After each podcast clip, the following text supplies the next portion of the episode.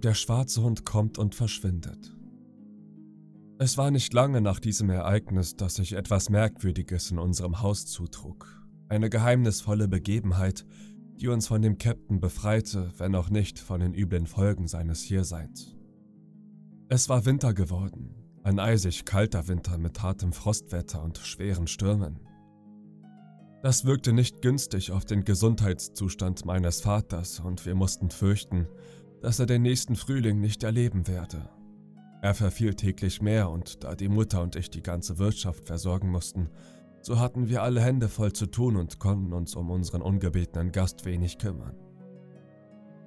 Es war in der Frühe eines Januarmorgens. Draußen herrschte beißende Kälte, der Strand erschien weiß vom Reif, die Wellen bespülten sanft die Klippen, die Sonne stand tief und blass am Himmelsrand und beleuchtete nur schwach die Höhen am Meer. Früher als sonst war der Captain aufgestanden, um seinen Morgenspaziergang zu machen, der ihn an den Strand führte. Sein Säbel schlenkerte um die Beine und die Schöße seines blauen Rocks. Den Hut hatte er in den Nacken geschoben, das messingene Fernrohr blickte unter seinem linken Arm. In der bitteren Kälte folgte der Atem gleich einer Rauchsäule seiner Spur. Sein Schnauben war hörbar und erschien so verdrießlich, als ob er schon in Gedanken mit der Abfertigung durch Dr. Livesey beschäftigt war. Jetzt war er hinter dem Felsen verschwunden. Die Mutter war oben bei dem kranken Vater und ich deckte unten für den Captain den Frühstückstisch, weil ich ihn bald zurückerwartete. Da öffnete sich die Tür der Gaststube und ein Mann trat ein, den ich, soweit ich mich erinnern konnte, noch nie gesehen hatte. Es war ein Mensch mit einem blassen, talgfarbigen Gesicht, dem, wie ich gleich bemerkte, zwei Finger der linken Hand fehlten. Er trug wie die Kapitäne und Steuerleute zur damaligen Zeit als Zeichen seines Ranges einen Säbel, aber es sah gar nicht so aus, als ob er damit umzugehen wisse. Ich gab seit langer Zeit Acht auf Seeleute, ob sie nun ein Bein oder deren zwei besaßen, und was ich an dem da bemerkte, machte mich irre. Der sah nicht wirklich schiffermäßig aus, und dabei schien ihm doch ein gewisser Seegeruch anzuhaften. Ich fragte ihn, was ihm zu Diensten stehe, und er bestellte einen Rum. Als ich aber gehen wollte, um das Verlangte zu holen, setzte er sich auf den Tisch und winkte mir näher zu kommen. Ich blieb also stehen und hielt die Serviette in die Hand. Komm näher. Ich tat einen Schritt vorwärts. Ist für meinen Maat Bill gedeckt? fragte er mit einem Seitenblick auf den Frühstückstisch. Ich antwortete, dass ich seinen Maat Bill nicht kenne und dass das Frühstück für eine Person bestimmt sei, die im Hause wohne und die wir Captain zu nennen pflegen. Nun, sagte er, mein Maat Bill lässt sich gerne Captain nennen, doch das macht nichts. Hat er nicht einen mächtigen Schmiss auf der linken Backe? Und hat er nicht so ein angenehmes Wesen, besonders wenn er tüchtig getrunken hat? Siehst du, das hat er. Stimmt alles. Und er wohnt in diesem Haus, sagst du? Ich sagte ihm, er wäre ausgegangen. Welchen Weg, mein Bübchen? Welchen Weg? Ich zeigte ihm den Felsen, hinter dem der Captain verschwunden war, und sagte, dass er jeden Augenblick zurückkommen müsse. Nun musste ich noch mehrere andere Fragen beantworten. Also ist er ausgegangen. Schöne Beschäftigung für meinen guten Martbill. Das wird ihm besser bekommen als das Trinken. Diese Reden schienen mir nicht ganz aufrichtig gemeint zu sein, denn seine Mienen stimmten nicht mit den freundlichen Worten überein. Doch was ging's mich an? Schließlich konnte ich auch an der Sache nichts ändern. Wie es mir schien, fing der Fremde jetzt an zu spionieren. Er trat vor die Haustür, ging um die ganze Wirtschaft herum, lugte in alle Ecken, suchte mit misstrauischem Blick und kam mir mitunter vor wie die Katze, die eine Maus belauert. Einmal ging ich auch vor die Haustür, aber er rief mich sofort zurück, und als ich seinem Wunsch nicht schnell genug folgte, kam ein schrecklicher Ausdruck in sein Gesicht. Er befahl mir, sofort hineinzugehen und drohte so grässlich, dass ich vor Schreck in die Höhe sprang. Als er mich wieder im Zimmer hatte, fiel er in seinen alten Ton zurück, halb schmeichelnd, halb spöttisch. Er klopfte mir auf die Schulter, sagte mir, ich wäre ein guter Junge und er hätte gleich im Anfang eine rechte Zuneigung zu mir gehabt. Ich habe auch einen Buben daheim, sagte er, und der sieht dir täuschend ähnlich, könnte dein Bruder sein. Der ist mein Stolz und meine Freude. Aber ich will dir eines sagen, mein Zuckerbübchen. Die Hauptsache für einen Jungen ist, dass er gehorchen kann. Gehorsam, mein Junge. Wenn du mit Bill gesegelt wärest, dann hättest du gewiss nicht gewartet, bis der Befehl zum zweiten Mal kam. Bill hatte wirklich keine Lust, etwas zweimal anzuordnen, und die anderen bei ihm auch nicht. Und sieh da, kommt da nicht mein alter Kamerad Bill? Richtig, er ist es. Mit dem Fernglas unterm Arm. Lass uns hinter die Tür treten, mein Söhnchen. Es muss für den alten Knaben eine freudige Überraschung werden, wenn er mich erblickt. Wir versteckten uns also hinter der Tür und warteten ab. Mir war es unbehaglich zumute und, wie es schien, dem alten Fremden ebenfalls. Er lockerte den Säbel in der Scheide und sah so bedrückt aus, als ob ihn etwas in der Kehle steckte und ihn würgte.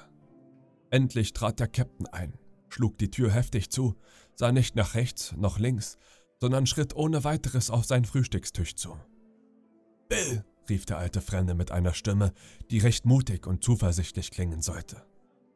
Der Käpt'n drehte sich sogleich um und sah uns, und in einem Augenblick veränderte sich seine Gesichtsfarbe. Sie wurde weiß und sein Blick zeigte einen solchen Schrecken, als ob er einen Geist, den Gott bei uns in Person oder sonst etwas Entsetzliches sehe. Der Mann tat mir leid, wie er auf einmal so alt und so verfallen aussah. Nabel, du kennst mich doch, du kennst wohl deinen alten Schiffskameraden? fragte der Fremde. Der Käpt'n schnappte nach Luft. Schwarzer Hund? fragte er. I, wer denn sonst? antwortete der andere, sichtlich erleichtert. Der schwarze Hund, wie er leibt und lebt, der zu seinem alten Schiffsmat als Besucher kommt, in den Admiral Benbow. Junge, Junge, was haben wir alles in der Zeit erlebt, seitdem ich meine beiden Krallen verloren habe. Er zeigte dabei die verstümmelte Hand, an der zwei Finger fehlten. Ihr habt mich demnach ausgekundschaftet, wie ich sehe, sagte der Captain. Nun, da bin ich. Nur gleich heraus mit der Sprache, was willst du? Ja, so kenne ich dich wieder, Bill. Das ist ganz deine Art von früher her. Ich habe mir nur ein Glas rumbestellt durch diesen netten Jungen da, den ich gleich gut leiden mochte. Lass uns doch gemütlich hinsetzen und uns unterhalten, wie es sich für alte Freunde und Schiffskameraden schickt. Als ich mit dem Rum zurückkam, saßen die beiden sich am Tisch gegenüber. Der Fremde hockte seitwärts, sodass er mit dem einen Auge den Captain, mit dem anderen die Tür festhalten konnte. Die Tür für den Fall, dass es galt, mit Geschwindschritten Reis auszunehmen. Er ersuchte mich zu gehen, aber die Tür weit offen zu lassen. Ich hab's nicht gern, dass einer jedes Wort aufschnappt, das man spricht, sagte er. Da ging ich hinter den Schranktisch und ließ sie reden, was sie wollten. Weil die Tür offen bleiben musste, konnte ich doch allerhand vernehmen. Anfänglich unterhielten sie sich leise und manierlich, nachher immer erregter, und ich konnte deutlich einige garstige Worte vom Captain hören. Nie und nimmer! Nein! schrie er auf einmal. Kein Wort mehr davon. Und wenn's zum Baumeln kommt, dann sollen sie alle baumeln. Alle, alle. Dann plötzlich gab es einen schrecklichen Spektakel, laute Flüche und Drohungen. Tische und Stühle fielen um, Tassen und Flaschen und Gläser zersprangen am Boden. Jetzt hörte ich, wie die Säbel gezogen wurden, wie sie sich klirrend trafen. Ich hörte einen Schmerzensschrei und dann Getrappel. Ich sprang hinaus und sah, wie der Fremde in eiliger Flucht das Haus verließ und der Käpt'n ihn hitzig verfolgte. Der Fremde hatte eine blutende Wunde an der Schulter. An der offenen Tür holte der Captain nochmals zu einem furchtbaren Schlag aus, der den Flüchtling vielleicht von oben bis unten gespalten hätte, aber Admiral Benbow mischte sich ein, unser Wirtshausschild. Da hinein fuhr der Säbel und machte eine tiefe Kerbe, die noch heutigen Tages zu sehen ist. Dieser verfehlte Hieb war das Ende des Kampfes. Der schwarze Hund gewann einen Vorsprung, erreichte die Landstraße und war dank seiner flinken Beine nach einer halben Minute hinter den Höhenzügen verschwunden. Wie betäubt stand der Captain, starrte das Wirtshausschild an, fuhr sich ein paar Mal über die Augen und ging zurück ins Gastzimmer. Jim, sagte er, rum! Und wie er das herausbrachte, taumelte er und musste sich an der Wand halten. Seid ihr verletzt? fragte ich. Rum, antwortete er. Ich muss machen, dass ich von hier wegkomme. Los, gib mir herum! Ich lief, um ihm den Willen zu tun, aber nach dem, was ich erlebt hatte, so erregt, dass ich ein Glas zerbrach und den Rum verschüttete. Gleich lief ich zurück, um ein Ersatzglas zu holen, da hörte ich im Gastzimmer einen schweren Fall. Erschrocken lief ich dahin. Da lag der Captain regungslos auf dem Fußboden. In dem Augenblick kam die Mutter die Treppe herunter, um mir zu helfen. Wir hielten seinen Kopf, da uns nichts Besseres einfiel.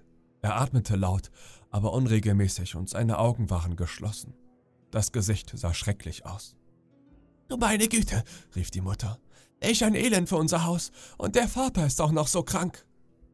Wir wussten nicht, was wir anfangen sollten, konnten auch dem Captain auf keine Weise helfen.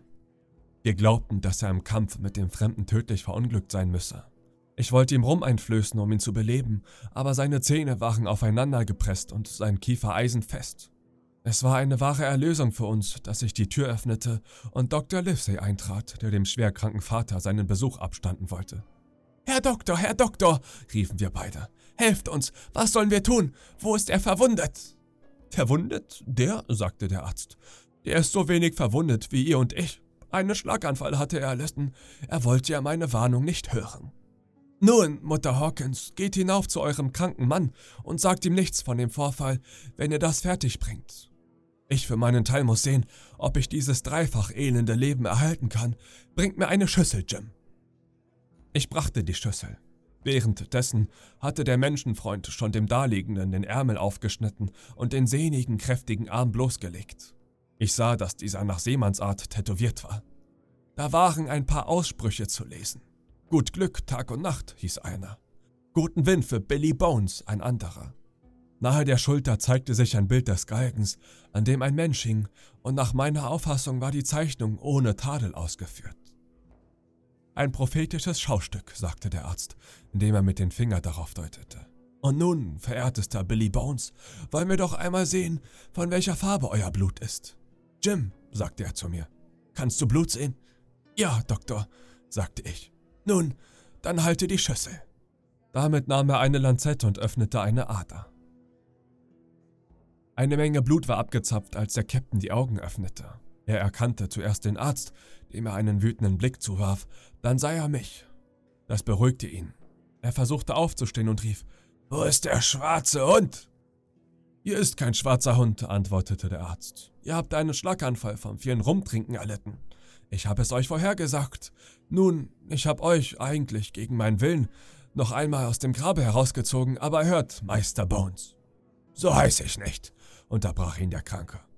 Es ist mir gleichgültig, wie ihr heißt. Es ist eben der Name eines Freibeuters, von dem viel geredet wurde, und ich nenne euch so, der Kürze wegen. Also, was ich euch zu sagen habe, ist dies. Von einem Glas Rum sterbt ihr noch nicht, aber ich weiß schon, wenn ihr eines trinkt, so begehrt ihr noch ein anderes und dann wieder eines und so fort. Und wenn ihr mit dieser Gewohnheit nicht brecht, so seid ihr geliefert. Geliefert, sage ich. Und nun gebt euch Mühe, ich will helfen, dass ihr in euer Bett kommt. Es war ein Stück Arbeit, ihn mit vereinigten Kräften zu Bett zu bringen. Da fiel er in die Kissen, als ob er ohnmächtig wäre. Also noch einmal, sagte der Doktor, merkt, was ich euch sage, Rum bedeutet für euch den Tod. Er nahm mich beim Arm und ging hinaus zu meinem Vater. Dieser Anfall will noch nicht viel bedeuten, sagte er zu mir, als sie die Türe geschlossen hatte. Ich habe ihm genug Blut abgezapft, dass er für eine Weile Ruhe hat, und das ist das Beste für ihn und für dich auch. Ein zweiter Schlaganfall ist sein Tod. Richte dich darauf ein. Lasst noch eine Bewertung da und folgt meinem Podcast. Wir sehen uns gleich bei der nächsten Folge.